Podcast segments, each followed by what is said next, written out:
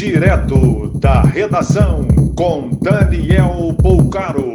Olá, boa tarde. Essas são as principais notícias da tarde desta quinta-feira, 18 de junho de 2020. A operação nesta manhã que prendeu Fabrício Queiroz, ex-assessor de Flávio Bolsonaro, ganhou o nome de Anjo, apelido dado pela família Bolsonaro ao advogado Frederic Wassef. Novo Hamburgo, no Rio Grande do Sul, chega a 100% de ocupação dos leitos destinados a pacientes com coronavírus. Duas lojas de um atacarejo em Uberaba, em Minas Gerais, foram autuadas por não informar e nem possuir mecanismos e controle de circulação de pessoas.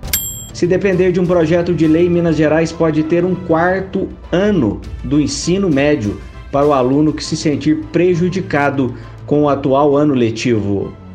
A etnia Guajajara em Genipapo dos Vieiras, no Maranhão, soma 200 índios contaminados por coronavírus.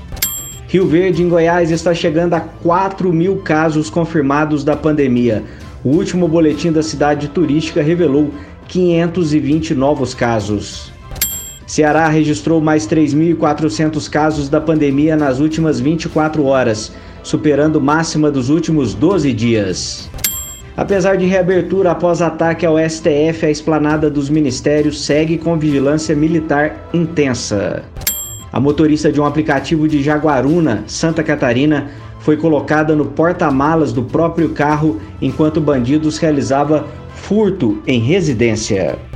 Nas últimas 72 horas, Teresina, no Piauí, registrou três duplo homicídios. As duas últimas vítimas saíram de um presídio do Piauí em decorrência do risco de contaminação por coronavírus. Mais informações no site da redação.com.br. Você ouviu direto da redação com Daniel Bolcaro.